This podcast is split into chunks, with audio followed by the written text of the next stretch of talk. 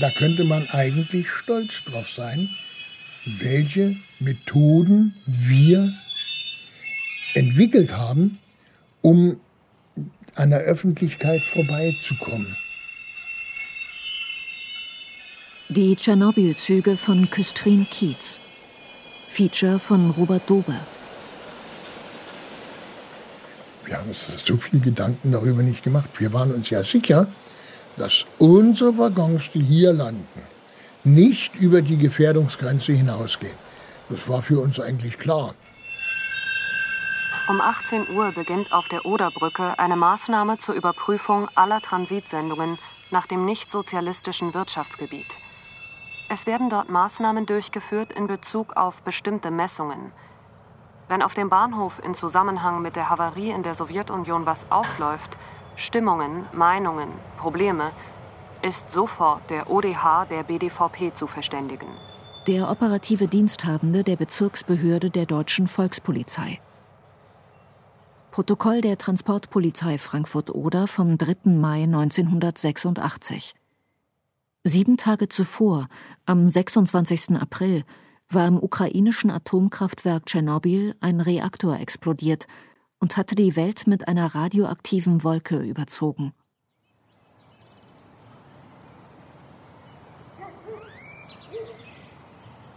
Küstrin Kiez, deutsch-polnische Grenzregion.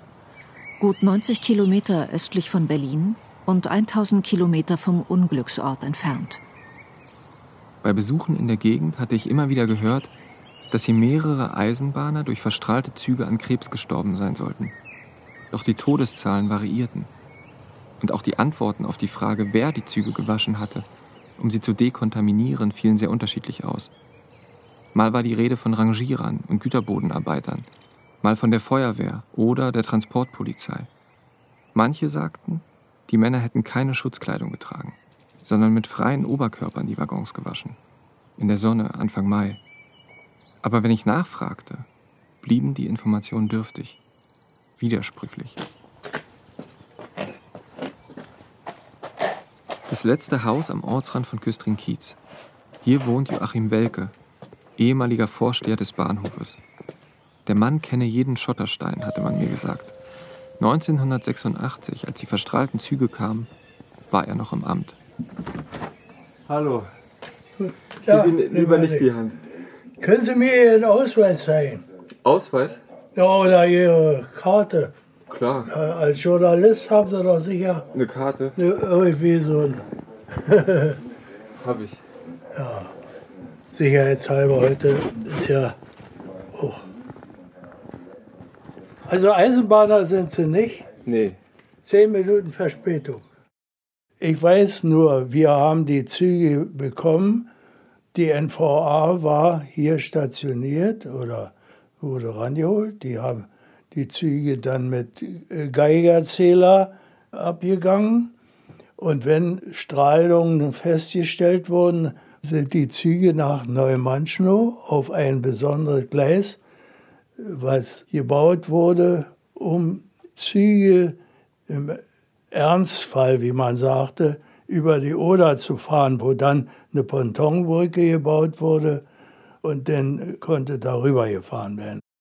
Aus einem Fernschreiben des Ministeriums für Staatssicherheit, Hauptabteilung 1, 9.05.1986. Bei Feststellung von Strahlungswerten soll der entsprechende Waggon herausgelöst und an einem extra dafür hergerichteten, nicht einsehbaren Platz durch Kräfte der NVA entaktiviert werden. Die operative Absicherung der zum Einsatz gelangten Kräfte ist garantiert. Das mussten unsere Leute. Nee, haben wir überhaupt? Nee, also mir ist da nicht das so bekannt, dass wir das äh, abgespritzt haben. Ja. Aber es hat ja wer abgespritzt. Ich blättere mich in den Archiven durch morsches Papier. Viele hundert Seiten, meist lose Blattsammlungen von Protokollen, Korrespondenzen und Lageeinschätzungen der Staatssicherheit, des Staatlichen Amtes für Atomsicherheit und Strahlenschutz, der Nationalen Volksarmee. In den Tagesprotokollen der Transportpolizei ganz vereinzelt Hinweise auf die verstrahlten Züge, die in anderen Akten dann wiederum nicht auftauchen. Klar wird, Nur in Ausnahmefällen wurde der Umgang mit diesen Zügen dokumentiert. Am 11.05.86 wurde durch Mitteilung Deutsche Reichsbahn Wagendienst Gepfert vom Bahnhof Kiez bekannt, dass der Wagen 15826161 mit Nitrocellulose im Bahnhof Kiez ausgesetzt wird und zur Entaktivierung nach Manschnow geht. Sendung besteht aus vier Wagen. Das Gleis selber habe ich gar nicht gesehen und dann nachher waren da so abgestellte Waren, Kühlwaren und was weiß ich alles. Und ach, da hat man sich gar nicht so interessiert für. Das waren eine Manschno. Naja, wie geht Ihnen das Wetter an, ne? Günther Siegmund arbeitete damals als Wagenmeister auf dem Bahnhof. Man hat ja dann meistens keine Zeit so recht. Ja, das Bahnhof war ja voll gewesen. Nicht? Komm mal her, komm hier mal bremsen, ich hab Feierabend und das und das. Ich sage, auf ihn noch, kann man bloß tanzen. Nicht? Und man war ja alleine hier. Knapp drei Kilometer liegt Neumannschnow vom Bahnhof Kiez entfernt. Ein abgelegenes Gleis für militärische Zwecke. Damals sei es kaum genutzt worden. Kiez dagegen ein wichtiger Güterbahnhof. Eine Schnittstelle zwischen Sowjetunion, Westeuropa, Ostblock und DDR. Wo heute keine einzige Person mehr beschäftigt ist, haben 1986 noch 300 Eisenbahner gearbeitet. Sowjetische Atomraketen, Brennstäbe für die Atomkraftwerke der DDR, Reisezugwagen aus dem Waggonwerk Halle Amdorf. All diese Güter passierten Kiez.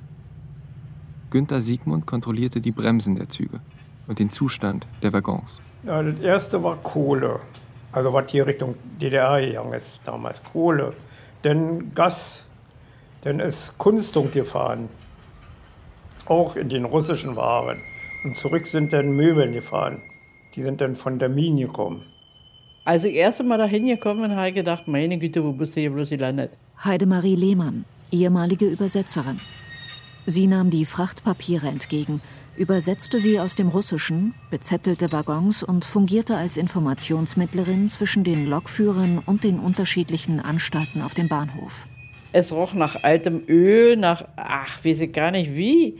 Ich war so enttäuscht von dem Bahnhof, so, puh, naja, wie das eben auf dem Güterbahnhof ist. Da ist ja auch mal was daneben gelaufen oder, oder, oder. Das roch ganz fürchterlich nach Altöl und Benzin und so fürchterlich. Aber nachher nicht mehr. Oder man hat sich daran gewöhnt. Die ehemals deutsche Stadt Küstrin ist seit dem Ende des Zweiten Weltkrieges durch die Oder geteilt in das polnische Kostschin und das deutsche Kiez. Zwischen den beiden Orten auf einer Insel in der Oder war die Sowjetarmee stationiert. Die Reichsbahn der DDR nahm die Züge von der polnischen Staatsbahn noch in Kostschin entgegen, prüfte Ladung und Papiere und schleppte sie auf die deutsche Seite, wo sie geprüft, repariert, neu zusammengestellt wurden, bevor sie zu ihrem Bestimmungsort weiterfuhren. Zwischen den Bahnhöfen Kiez und Koschin wurden ja immer Wettbewerbe gemacht. Aber so eine Wettbewerbe, ein Jahr hat Koschin gewonnen, andermal Kiez. Andermal wieder Koschin, der wieder Kiez. Da wurde ein bisschen gefeiert und ganz schön gefeiert. War schon eine tolle Zeit, doch, doch. Na, da wurde eben, welcher Bahnhof am Meer gefahren hat oder welcher Bahnhof schneller war beim Rangieren. Oder, ach, die haben schon Gründe gefunden, bloß um, um zu feiern. Wieder ein Protokoll der Transportpolizei. Chlorlastzug ging am 14.05.86 um 23.04 Uhr mit 10 Wagen gleich 502 Tonnen auf dem Bahnhof Kiez Gleis 2 ohne Vorkommnisse ein. Und handschriftlich darüber? Strahlenmessung ist erfolgt. Wagen kann weiterlaufen. In den Tagen nach der Nuklearkatastrophe von Tschernobyl war die DDR nervös. Täglich stellte das staatliche Amt für Atomsicherheit und Strahlenschutz der DDR Messwerte aus der ganzen Republik für das Politbüro zusammen. An den Grenzübergangsstellen zur BRD kam es zu Zurückweisungen, wenn Pkw, Lkw und Züge den festgelegten Grenzwert von 10 Becquerel pro Quadratzentimeter überschritten. Weil ein wirtschaftlicher Schaden drohte, beobachtete die Staatssicherheit das Verhalten des Klassenfeindes genau. Die Staatssicherheit meldete, Vorliegenden Hinweisen zufolge wird sowjetischen und polnischen Schiffen auf dem Nordostseekanal die Fortsetzung der Fahrt nach einer besonderen Waschung gestattet. Die Westberliner Polizei habe auf Weisung der Umweltbehörde des Senats Berlin-West die Meiereizentrale umstellt und einen Milchzug aus der DDR beschlagnahmt. Triebfahrzeugführer geschwärzt äußerte, dass er nach Ankunft mit D338 Berlin-Hamburg gegen 16.10 Uhr in Büchen zwei Kontrollkräfte mit Stahlhelm und Messgerät beobachtet hat, die jeweils links und rechts des D338 Messungen durchführten. Um Zurückweisungen an der Grenze zur BRD zu vermeiden und damit einen wirtschaftlichen Schaden abzuwenden, dekontaminierte die DDR die Fahrzeuge vorsorglich selbst. Fast 20 Dekontaminierungsstellen lassen sich aus den Akten der Staatssicherheit rekonstruieren, darunter Gera, Erfurt, Magdeburg und Schwerin, aber auch kleinere Orte wie Pomellen, Bad Schandau und Mühlhausen. Am 14. Mai fasste die Stasi zusammen. An den Straßenübergangsstellen zur BRD wurden bisher 260 Lkw sowie 50 Pkw aus den sozialistischen Ländern zeitweilig vom Transitverkehr ausgeschlossen und in die DDR zurückgewiesen.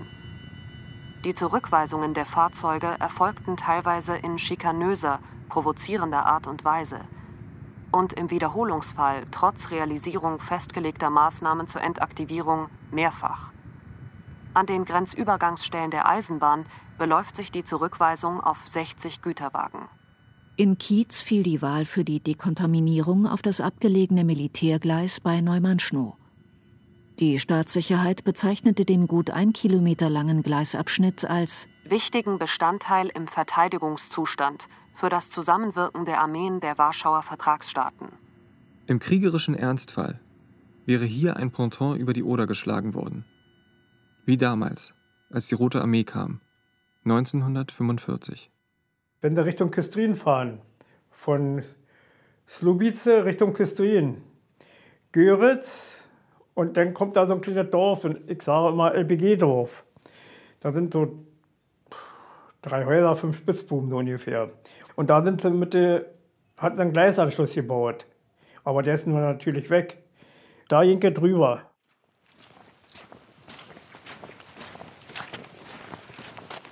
Ein weites Feld und eine Handvoll Häuser, versteckt zwischen Büschen und Bäumen. Irgendwo hier muss es sein, das Hoffmann-Gleis. Vom Volksmund benannt nach dem Verteidigungsminister der DDR, Heinz Hoffmann. Nichts deutet mal darauf hin, dass hier mal ein Schienenstrang verlaufen sein könnte. Und plötzlich doch. So etwas wie ein Bahndamm. Eine leichte Anhöhe. Ich gehe hinauf und entdecke direkt daneben Gleisschotter unter einem wilden Apfelbaum. Und nach wenigen Metern finde ich das alte Gleisschotterbett. Unverändert. Nicht abgetragen. Nur Schienen und Schwellen fehlen. An seiner höchsten Stelle ist der Bahndamm bestimmt fünf Meter hoch. Rechts und links Sumpflandschaft. Wenn die verstrahlten Züge tatsächlich hier gereinigt wurden, flossen tausende Liter radioaktiv verseuchten Wassers in diese nasse Umgebung ab. In dieses Überschwemmungsgebiet. Wurde das jemals untersucht? Und wer trug hier die Verantwortung? In der damaligen Denkweise ist für mich klar gewesen, was mein Vorgesetzter, Herr Oberstburg, sagt. Das ist Gesetz. Darüber habe ich nicht zu befinden. Und das habe ich als Offizier einer sozialistischen Gesellschaft im Interesse der Bevölkerung umzusetzen. Und die Aufgabe lautete, sorgt dafür, dass dort Kräfte bereitgestellt werden, die dort unten unter Vollschutz durchführen die radioaktive Messung mit den dazugehörigen Messgeräten und die aktive Entaktivierung aller Güterwagen, die dort abgestellt werden. Und abgestellt werden Güterwagen, die aus der Ukraine kommen egal was sie geladen haben und erst nach einer vollständigen Entaktivierung wieder freigegeben werden dürfen. Peter Strohbach, ehemaliger Offizier der Zivilverteidigung im Kreis Seelow. Ein Zufallstreffer. Mit dem Ortschronisten von Küstrin-Kiez war ich ein paar Namen aus Akten durchgegangen. Die meisten Verantwortlichen leben heute nicht mehr. Plötzlich der Name Strohbach, der lebe noch und werde sicher reden. Die Zivilverteidigung der DDR diente dem Schutz der Bevölkerung und der Volkswirtschaft vor Katastrophen, Havarien und militärischen Angriffen. Wir haben von unserem Stab oben gelenkt und gesteuert. Wir hatten hier oben alle Verbindungen. Wir hatten sechs Telefone. Das rote Telefon, da konnte man bis zu Willi Stoff und Erich Honecker, wenn man die Codenamen wusste, durch. Dann gab es eins fürs VP-Netz, eins fürs Netz der Deutschen Bahn, eins fürs Verteidigungs-, also für die NVA, für das Netz, eins für die Stasi und eins für die Partei. Und ein normales. Die Uniform der Zivilverteidigung war der von NVA-Soldaten zum Verwechseln ähnlich. Zur Erfüllung besonderer Aufgaben trugen ihre Offiziere manchmal sogar eine Pistole, Typ Makarov. Zum Beispiel, ich nehme den Hörer ab und sage mal, hier ist die große Wiese, ich brauche mal den Hubschrauber. Dann hat sie am anderen Ende gesagt, kleinen Moment bitte. Dann hat sie knackt, dann hat sie gesagt, ja, hier Hubschrauber, große Wiese, was willst du? Na, ich sage, pass mal auf, wir haben das und das Problem, kannst du uns helfen? Ja, kann ich, ich gebe dich mal an Bus weiter. So haben wir die Verbindung aufgebaut. Wir kannten uns untereinander, aber wir wussten nicht, wer wir sind. Ich war beispielsweise eine ganze Zeit lang, war ich, warten Sie mal, Schlosseingang. Ich war Schlosseingang 2. Der Stabschef war Schlosseingang 1. Keiner sollte wissen, was wir wirklich machen. Weil wir hatten ja in der DDR, das ist ja auch nachgewiesen, genügend Spione des Westens, die immer wieder versucht haben rauszukriegen, was wir wirklich machen. Und all das hat man ständig versucht zu verschleiern. Tatsächlich war unter anderem der US-amerikanische Geheimdienst CIA sehr aktiv in Küstrin-Kiez, zählte Militärtransporte und Truppenbewegungen, dokumentierte Fahrpläne, Spurbreiten und die Beschaffenheit von Brücken. Permanent versuchte die Staatssicherheit, potenzielle Agenten zu enttarnen. Wir haben keine Nachricht rausgeschickt, ohne dass die nicht nochmal kodiert wurde. Da saßen extra Leute, die haben nur mit Codieren zu tun gehabt. Dann wurde die Nachricht weggeschickt. Dann kam die Antwort kodiert, dann haben die dekodiert. Und dann haben wir den Text auf dem Tisch gehabt. Das hat Zeit gekostet. Das war manchmal so, dass wir ganz aufgeregt da gesessen haben und gesagt haben, Leute, Leute, Leute, macht hinne, macht hinne, macht hinne. Und der kleinste Fehler und der Text stimmt nicht. In den Akten der Zivilverteidigung finden sich zahllose Strategiepapiere für den kriegerischen Ernstfall. Verdunkelungskonzepte für die Reichsbahn, für Städte, für das gesamte Land. Kartierungen unterirdischer Hohlräume auf dem Territorium der DDR für eine geschützte Unterbringung. Konzepte für Kriechgänge und Splittergräben. Ein Foto zeigt eine simple Lattentür, wie in vielen Kellern üblich abgedichtet mit einer einfachen Plastikfolie. Notdürftiger Schutz gegen einen Angriff mit Chemiewaffen. Wir waren Offiziere, wir haben einen Fahneneid geleistet und ich sage Ihnen ganz ehrlich, so hart wie das jetzt vielleicht klingt, wenn einer gesagt hätte, morgen in Kampfausrüstung fertig machen, wir gehen in Einsatz nach Bundesdeutschland, nach Frankreich, ich gesagt, jawohl, wenn unser Staat das will, machen wir das eine Million Fahrzeuge. Dann kann man sich vorstellen, wie viele Menschen da dran hängen. Von Tschechien bis zur Ostseeküste wären in Marsch gesetzt worden, wenn es zu einer kriegerischen Auseinandersetzung gekommen wäre. Ungefähr 120.000 Flugzeuge. Kann man sich das noch vorstellen? Ja? Die Menschen in der BRD, die hatten überhaupt nicht vor, uns anzugreifen. Ein paar Politiker vielleicht. Aber wenn wir losmarschiert wären, dann hätten wir darauf keine Rücksicht nehmen können. Wir hätten nicht die Elite, die das wollte, erschossen, sondern wir hätten das normale gemeine Volk erschossen.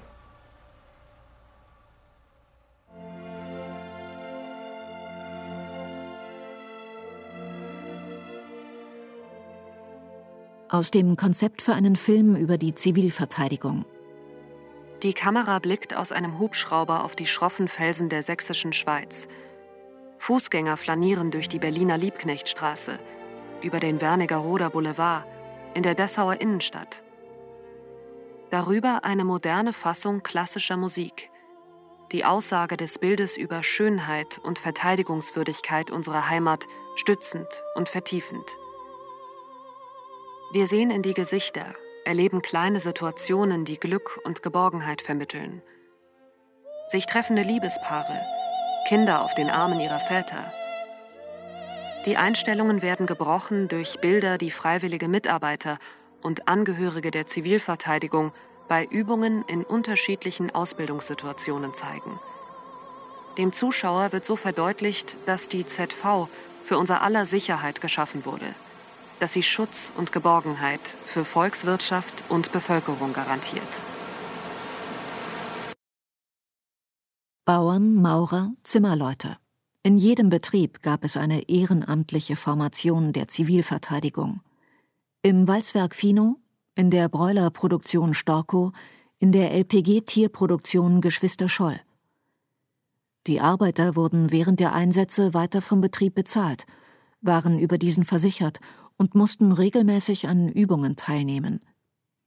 Koordiniert wurden sie vom Stab der Zivilverteidigung. Das heißt, die haben von dem Büro aus angerufen und haben gesagt, so, das brauchen Oder sind hingefahren und haben gesagt, so, pass mal auf, du, wir haben hier das und das vor. Äh, wir würden gerne sehen, dass du so und so viel Kräfte, na, die meisten jetzt mit in der Ernte und so, komm, spielt keine Rolle, das dauert nur zwei Tage, das wirst du da wohl hinkriegen. Ah, ist gut, machen wir.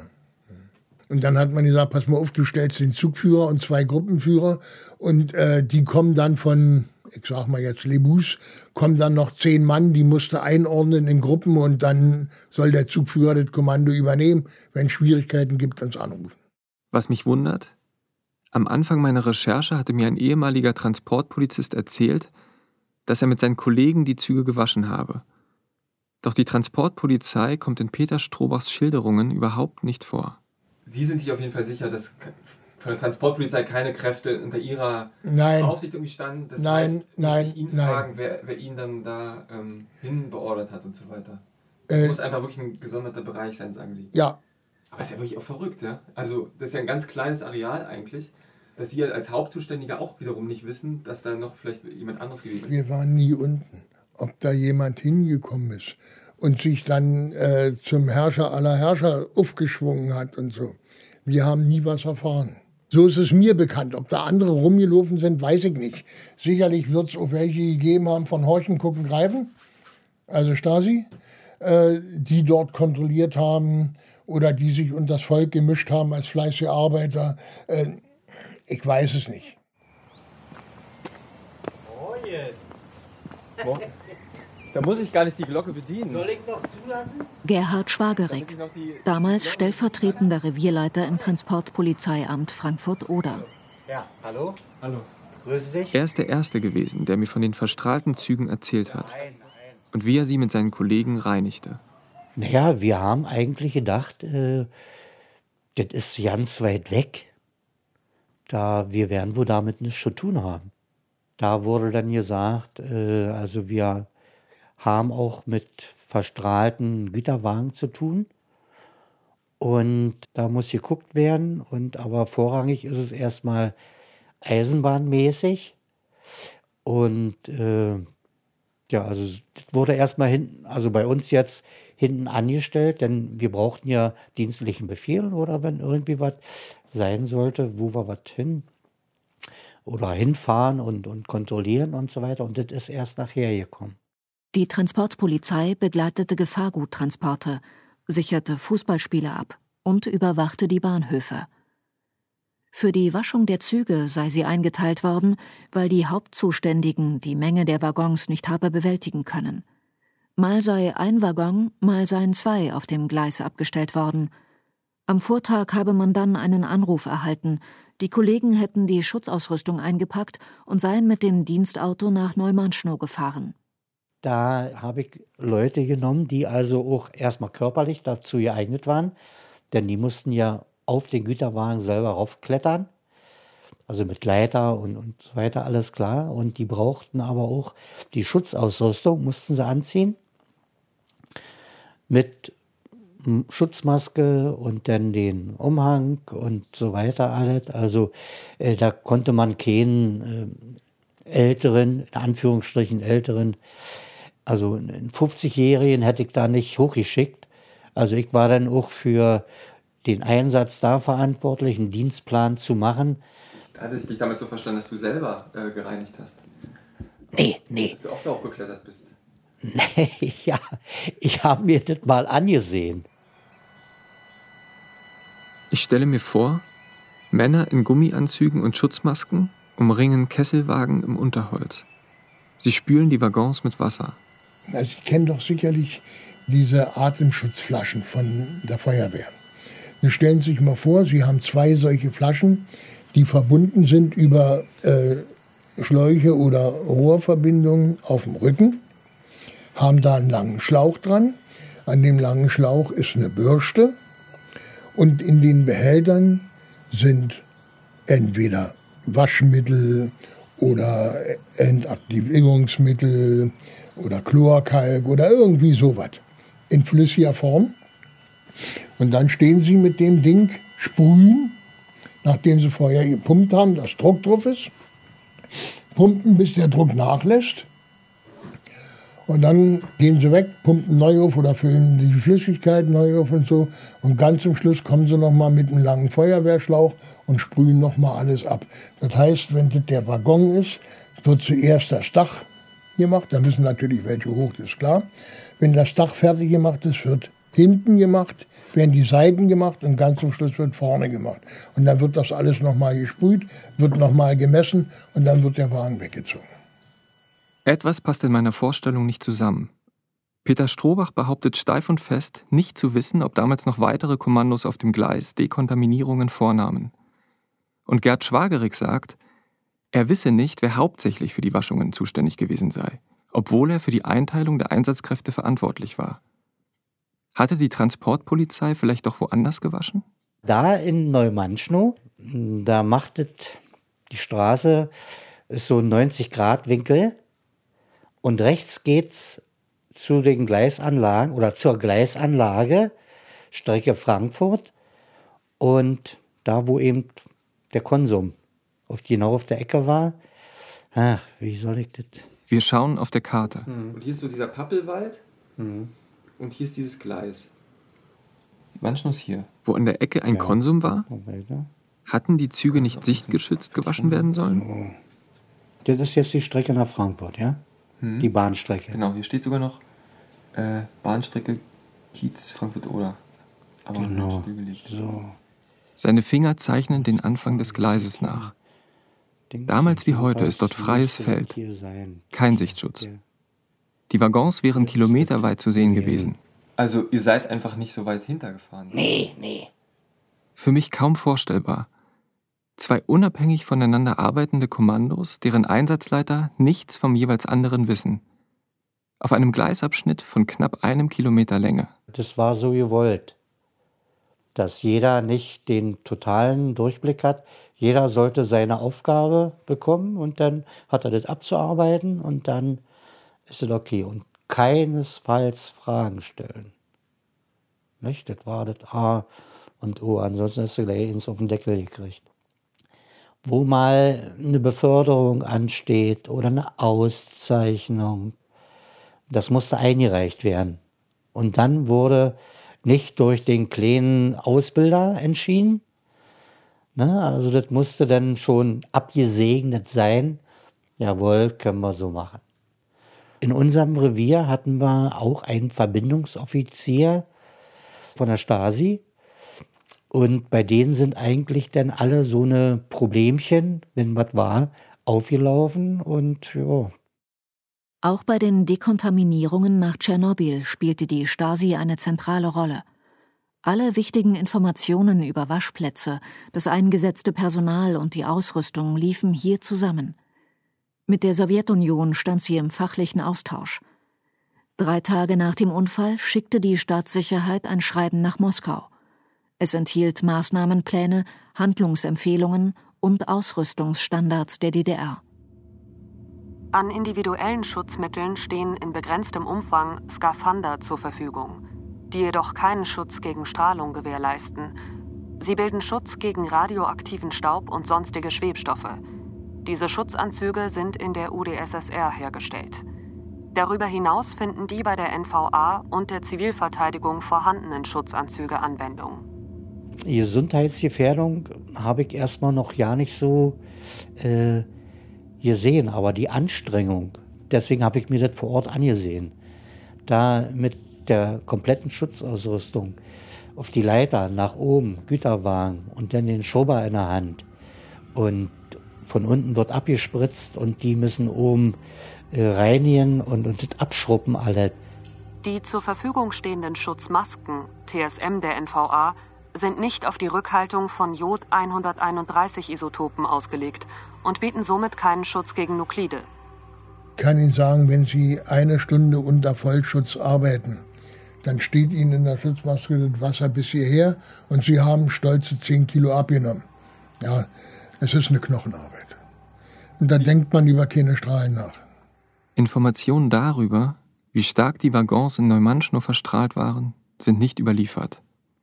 Die Staatssicherheit ging allerdings ohnehin davon aus, dass der festgelegte Grenzwert mit den Kernstrahlungsmessgeräten des MFS und der NVA nicht kontrolliert werden könne, weil die untere Messgrenze des eingesetzten RAM 63 durch die Umgebungsstrahlung bestimmt würde, sodass eine punktgenaue Messung gar nicht möglich wäre. Ganz vereinzelt finden sich jedoch in den Akten geheime Dokumente, die Messwerte von Fahrzeugen und Waschwässern dokumentieren.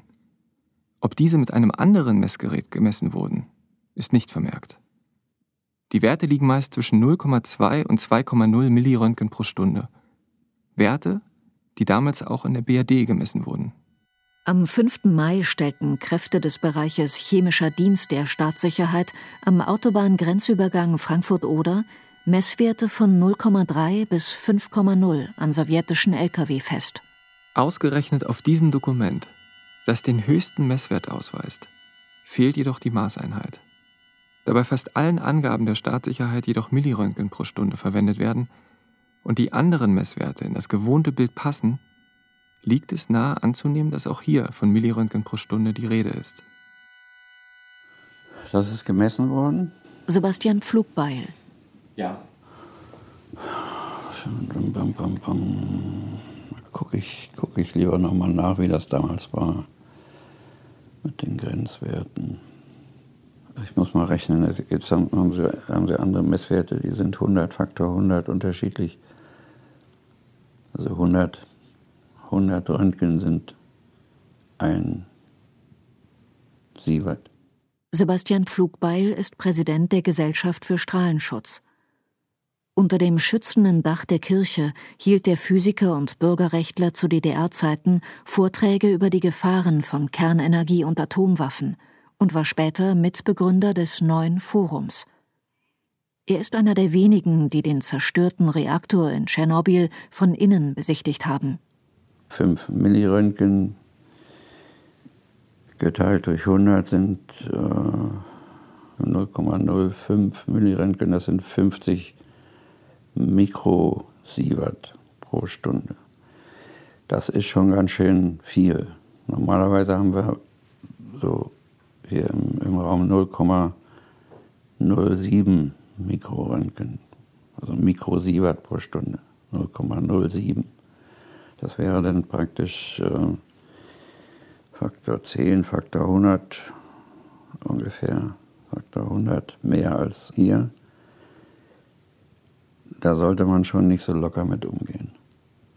Also da fängt es schon an, wo man aufpassen muss. Sebastian Pflugbeil wurde zu DDR-Zeiten genau überwacht. Auch bei meiner Recherche taucht sein Name in den Akten der Staatssicherheit auf. So unten, wo der Dreck ranspritzt, da ist wahrscheinlich mehr, oder wo die, wo die Bremsen sind. Und, und oben auf dem Dach auch nicht. Ähm, also es ist von Meter zu Meter große Variation mit Sicherheit und von Wagen zu Wagen, auch was der für eine Tour gefahren ist und wo er wie lange gewartet hat. Und so die Güterzüge, die standen ja oft auch irgendwo und haben gewartet, bis die Strecke frei war. Rechnet man die Kommandos der Zivilverteidigung und der Transportpolizei zusammen, waren in Neumannschnow ca. 40 Menschen im Einsatz. Gut 30 von der Zivilverteidigung und 8 von der Transportpolizei. Das deckt sich mit der Größe von Einsatzgruppen an anderen Orten. Laut Peter Strohbach und Gerhard Schwagerig hätten die Einsatzkräfte sechs Stunden pro Tag gearbeitet und seien wegen der immensen Anstrengung nach ein bis zwei Tagen abgelöst worden. Bei diesem radioaktiven Zeug ist das besonders bösartig, weil die Zeitspanne zwischen Strahlenimpuls und möglichen Gesundheitsschäden so, so extrem lang ist. Ne? So dass die Erinnerung spukt und man hat die Unterlagen nicht und äh, man hat insbesondere keine, keine, kein Strahlenpass, wo drin steht, wie viel Strahlung man gekriegt hat und so Zeug. Das alles gibt's da alles nicht. Peter Strohbach und Gerd Schwagere geben an, sich an die Namen der eingesetzten Personen nicht mehr erinnern zu können. Dienstpläne oder Namenslisten liegen nicht mehr vor. Die meisten Funktionsträger, die in den Akten auftauchen, sind verstorben oder verzogen. Wie genau die Waschung vor Ort ablief, ob und wie auch Kleidung und Geräte nach dem Einsatz gereinigt wurden, bleibt deshalb unklar. Mobile Dusch- und Entaktivierungsanlagen, wie sie aus Plänen vergleichbarer Einsätze ersichtlich sind, kamen nach allem, was ich weiß, in Neumannschnow nicht zum Einsatz. Dass es aber dafür vielleicht noch ein drittes Kommando gegeben haben könnte. Peter Strohbach will es nicht ausschließen. Immerhin Dosimeter seien zum Einsatz gekommen. Diese hätten standardmäßig zur Ausrüstung der Zivilverteidigung gehört, aber ob die Daten nach dem Einsatz ausgewertet worden seien, wisse er nicht. Im Kommando der Transportpolizei hätten überhaupt keine Dosimeter zur Verfügung gestanden. Ich kann noch mal eins sagen. Die Kassette, die war von, ich glaube, von Greifswald kam das, von dem Kraftwerk, dann also die Reste nach Russland gefahren, also wo begleitet wurde. Äh, wir haben nach Jahren erstmal so ein Messgerät erhalten. Vorher äh, hatten wir das ja nicht. Und nach einer gewissen Zeit dann kam es erst, aha, jeder kriegt so einen Messgegenstand, muss da sich umhängen und dann wurde das eingesammelt und dann, ja, entsprechend. Aber von der Auswertung selber haben wir auch nichts gekriegt. Das war alles ein bisschen komisch. 11.700 Arbeitskräftestunden seien ab April 1986 für die Kernstrahlungskontrolle und Spezialbehandlung durch die Zivilverteidigung aufgewendet worden. Heißt es in einem Nachschlagewerk, das die Zivilverteidigung 1990 selbst herausgab. Die Staatssicherheit notiert in einem der wenigen erhalten gebliebenen Übersichtsberichte am 14. Mai zur Kontrolle und Unterstützung der festgelegten Maßnahmen befinden sich seit dem 1. Mai 1986 ständig ca. 150 Kräfte des Bereiches Chemischer Dienst des Ministeriums für Staatssicherheit vor Ort im Einsatz. Durch diese Kräfte wurden bisher insgesamt an der Grenze zur BRD 3900 Kfz gemessen und davon 960 behandelt – und im Grenzeingang von der Volksrepublik Polen bzw. Tschechoslowakei 8100 Kfz gemessen und 150 behandelt. Dadurch ging seit dem 9. Mai 1986 die Zahl der Zurückweisungen von Kraftfahrzeugen an der Ost- und Westgrenze der DDR zurück. Zahlen, wie viele Züge dekontaminiert wurden, habe ich bislang nicht finden können. Diese lassen sich deshalb nur schätzen. Allein den Bahnhof Kiez erreichten aus Richtung Osten ca. 12 Güterzüge pro Tag. Diese hatten zwischen 40 und 60 Waggons. In den zwei bis drei Wochen nach Tschernobyl erreichten also ca. 6000 potenziell verstrahlte Waggons den Bahnhof. Gemessen und behandelt wurden jedoch nur Transitzüge von der Sowjetunion in den Westen. Die Züge anderer Ostblockstaaten wurden im Fall einer Verstrahlung auch von der DDR zurückgeschickt. Die Staatssicherheit vermerkte, dass im täglichen Durchschnitt ca. 9% der Wagen, die in Kiez eintrafen, im Transit durch die DDR fuhren und an die BRD übergeben wurden. Nur diese Waggons kamen überhaupt für die Waschung in Neumannschnow in Frage. Laut Schätzungen von Peter Strohbach und Gerd Schwagerig behandelte man für zwei bis drei Wochen sieben bis acht Waggons pro Tag. Und damit insgesamt 100 bis 170 verstrahlte Waggons. Da stellen Sie sich mal vor, wie soll ich sagen, Sie haben irgendwo eine Säge und sägen. Und dann haben sie, wenn sie fertig sind mit Sägen, überall so diese Sägespäne liegen. Und so müssen sie sich jetzt die Sägespäne als äh, Gammastrahlung, Beta-Strahlung und so weiter verteilt auf der Oberfläche sehen. Und die muss abgewaschen werden, damit sie nicht ins Innere geht. Und wenn die da unten auf dem Boden ist, dann liegt sie da erstmal. Und dümpelt vor sich hin, sagen wir es mal so. Für die Waschungen habe man alles genutzt, was zur Verfügung stand. Wasser aus umliegenden Hydranten, Entwässerungsgräben und der Oder. Das verstrahlte Wasser versickerte ungehindert im Boden.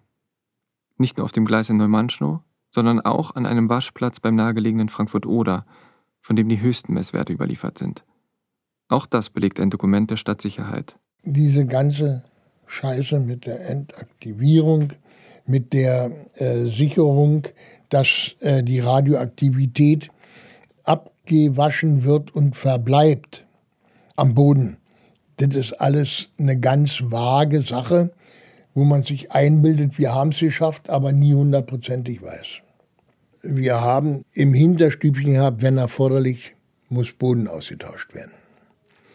Das wollte aber keiner so recht wahrhaben. Dann haben wir wartet doch erst mal ab und macht doch nicht die Pferde jetzt schon scheu. Wir behalten es im Hinterstübchen, wurde aber nicht abgetragen. Wie gefährlich die Strahlung der Züge damals war, lässt sich heute nicht mehr verlässlich sagen. Zu viele Messwerte fehlen. Zu unklar sind die Messmethode und das Verhalten der Betroffenen. Wie lange hielten sie sich im Bereich der Strahlung auf? In welchem Abstand? Und waren sie abgeschirmt durch Schutzkleidung oder durch die Wand einer Fahrzeugkabine? Wenn die Strahlung gefährlich war, betraf sie weit mehr Menschen als nur die Einsatzkräfte der Waschkommandos. Zehntausende potenziell verstrahlte Waggons fuhren in den Wochen nach Tschernobyl durch die Deutsche Demokratische Republik, warteten bei Sonne, Regen und Wind auf ihre Weiterfahrt, wurden gebremst, bezettelt, ausrangiert repariert und angekuppelt von hunderten Bahnangestellten, die von den möglichen Gefahren nichts wussten. Sie beschreiben es ja richtig, wenn man das abspritzt und dann geht das natürlich äh, in Aerosolen in, in, die, in die Luft und man atmet das dann doch irgendwie ein oder schwebt darum. Also ich würde mal so diese Reinigungstätigkeit doch für gefährlicher halten, als einfach da die, die Haken abzumachen den, zwischen den Wagen. Aber auch da könnte ich mir vorstellen, wenn, wenn die da durch die Scheiße gefahren sind und das hängt dann an, den, an dem Fahrgestell und so. Ich stelle mir Züge vor aus der Tiefe der Sowjetunion, den Volksrepubliken Ungarn, Bulgarien, Rumänien und der Ukraine. Manchmal tausende Kilometer unterwegs, bevor sie in der DDR eintrafen. Ich denke an Plattenwagen, beladen mit Holzbrettern oder Stahlträgern an offene Güterwagen gefüllt mit Kohlen und daran, wie die Züge auf dem Bahnhof Kiez eintrafen, mit seinen 300 Angestellten. Besonders die Lokführer, Rangierer, Zugfertigsteller, Wagenmeister, aber auch Übersetzer waren exponiert, arbeiteten zwischen 30 Minuten und zwei Stunden körperlich nah und ungeschützt an den Zügen, die bis zu fünf Stunden auf dem Bahnhof warteten. Sie prüften Bremsen, Waggontüren, Nieten und Bolzen, brachten Zettel mit den Bestimmungsorten an, setzten Waggons um und stellten Züge neu zusammen. Aufklärung über die Verstrahlungen oder Schutzvorkehrungen habe es weder in Kostchen noch in Kiez gegeben, erzählt Heidemarie Lehmann.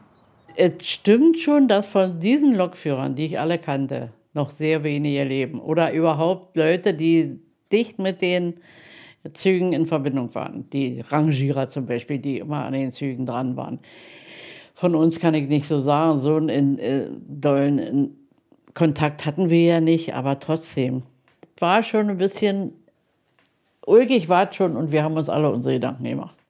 Meine Gesprächspartner vermitteln mir den Kontakt zu dem Hinterbliebenen eines verstorbenen Eisenbahners.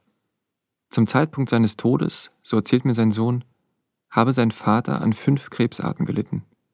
Vergeblich habe er noch zu Lebzeiten versucht, Entschädigung von der Deutschen Bahn zu erhalten. Er könne mir den Schriftwechsel zeigen. Nach mehreren Anläufen, einen Termin zu vereinbaren, sagt er mir jedoch überraschend ab. Er habe doch keine Unterlagen mehr. Offenbar habe er versehentlich alles weggeschmissen. Ein vergleichbarer Fall ereignete sich im thüringischen Mühlhausen. Hier sind noch Unterlagen erhalten.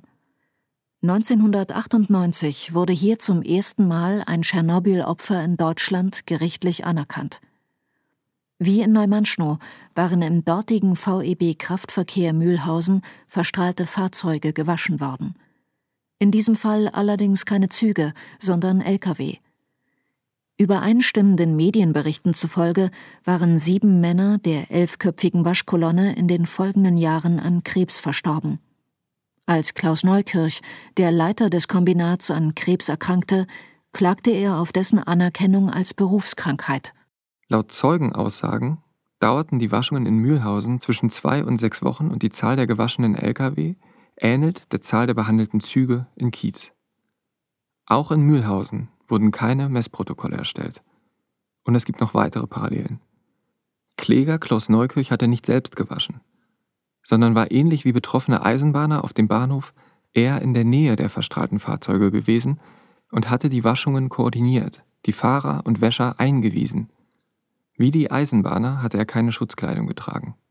In erster Instanz gab das Sozialgericht Nordhausen Klaus Neukirch recht. Doch seine Berufsgenossenschaft fürchtete einen Präzedenzfall und ging in Berufung. Das Urteil wurde gekippt. Hatte es in der ersten Instanz noch geheißen, dass grundsätzlich jede Strahlenbelastung geeignet sei, eine Krebserkrankung hervorzurufen und ein Zusammenhang mit der Waschaktion wahrscheinlich sei, stellte das Thüringer Landessozialgericht drei Jahre später in seinem Urteil fest, die Sachverhaltsaufklärung unter Berücksichtigung der Zeugenbefragungen und des eingeholten Gutachtens hat zweifelsfrei ergeben, dass die Strahlenbelastung, der der Versicherte während der Waschaktion ausgesetzt war, unter dem Wert der natürlichen Strahlung lag, der jeder Einwohner in Mühlhausen im Mai 1986 ausgesetzt war. Die Strahlung hätte 100.000 bis eine Million Mal höher sein müssen, um überhaupt mit hinreichender Wahrscheinlichkeit Krebs auslösen zu können. Es bestehe nur die theoretische Möglichkeit, dass die Krebserkrankung des Versicherten bei genetischer Disposition durch die berufliche Strahlenexposition ausgelöst worden sei, weitaus wahrscheinlicher sei, dass es sich insoweit um ein schicksalhaftes Leiden handele. Klaus Neukirch erlebte diese Wendung nicht mehr. Im Alter von 62 Jahren war er bereits zwei Jahre zuvor seinem Krebsleiden erlegen. Wenn Sie da reingehen, jetzt so von jetzt versuchen, sich da reinzubohren in diese Geschichte, da stoßen Sie auf ein hochverlogenes und aggressives System von, von Informationen. Gerade bei diesen Gerichtsverfahren, wo es um Anerkennung von Berufskrankheiten oder äh, Wehrdienstschäden äh, geht. Da haben wir ein paar Mal mit, mit unseren Leuten so in der ersten Instanz Erfolg gehabt. Dann kommt, für jeden von uns kommen 100 Leute von der anderen Sorte in der zweiten Instanz. Und das war's dann. Ne? Aber man verlangt von den Leuten Informationen, die Staatsgeheimnis waren. Das können die nicht bringen. Bis heute gehen die Schätzungen über die Opfer der Tschernobyl-Katastrophe weit auseinander. Viele Menschen wurden durch die Evakuierungen entwurzelt. Es gibt Studien über starke Anstiege von Krebserkrankungen, Herz-Kreislauf-Krankheiten, genetischen Veränderungen bei Kindern, Fehlbildungen und Totgeburten. Über psychische Beeinträchtigungen, Müdigkeitserscheinungen, vorzeitige Alterungsprozesse und Verschlechterung der Sehkraft bei Personen, die nach Tschernobyl einer erhöhten Strahlung ausgesetzt waren. In Russland, Weißrussland, der Ukraine, aber auch in anderen Teilen Europas. Nicht nur in der Sowjetunion, auch in der DDR, in Mühlhausen und Küstrin-Kiez war der Umgang mit der Katastrophe streng geheim und die zuständigen Strukturen vielfach überfordert. Wichtige Daten wurden unter Verschluss gehalten oder gar nicht erst erhoben. Eine vollumfassende Einschätzung über die gesundheitlichen Folgen von Tschernobyl wird deshalb nie möglich sein.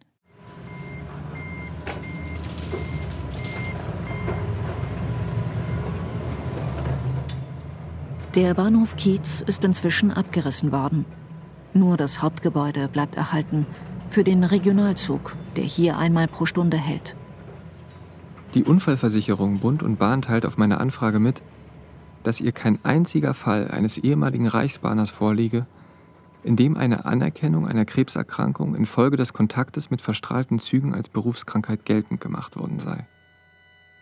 Vom Brandenburgischen Ministerium für Soziales, Gesundheit, Integration und Verbraucherschutz erfahre ich, dass das damalige Landesumweltamt schon 1994 Messungen in Neumannschnow vorgenommen habe. Dabei sei keine erhöhte Gammastrahlung festgestellt worden. Man habe zwar Aktivitäten der radioaktiven Isotope Cäsium 137 und Cäsium 134 festgestellt. Die Messwerte hätten aber im Bereich anderer brandenburgischer Regionen gelegen und seien als unbedenklich eingeschätzt worden. Es war nicht so lange und es war nicht so stark und äh, mit ein bisschen gutem Gottvertrauen, obwohl ich an den Herrn nicht glaube, klappt das. Wir wussten ja selber ja nicht davon, außer mein Mann, wo das sagt, dass sie da eben Messungen gemacht haben. Also ich hätte gar nicht gewusst. Tja. Ja, aber wissen Sie, ehrlich gesagt, das war mir nicht lieb, aber besser als heute, wo sie jeden Pup beitreten. Und alles wird ausgetragen, das ist Quatsch. Das ist Blödsinn, die machen bloß die Leute verrückt. Wir haben uns in Sicherheit gewohnt und wir fanden das gut. Ist doch so. Ich habe meine Jugend genossen, ich habe doch alles. Was wollte ich denn? Mir hat nichts gefehlt. Und wenn ich irgendwo was sagen wollte, dann habe ich es schon gesagt. Allerdings vorsichtig, aber ich habe es gesagt. Wir können aber auch sagen, ist es nicht eigentlich schändlich, dass wir solche Angst haben mussten vor Dingen, die man eigentlich gar nicht hätte mit Angst schüren müssen, sondern die zum Alltag gehören. Wir haben uns an irgendeiner Stelle, ich weiß wirklich nicht wo, so eingeigelt, dass es außer den Freunden keinen Partner mehr gab. Das konnte auf Dauer natürlich nicht gut gehen.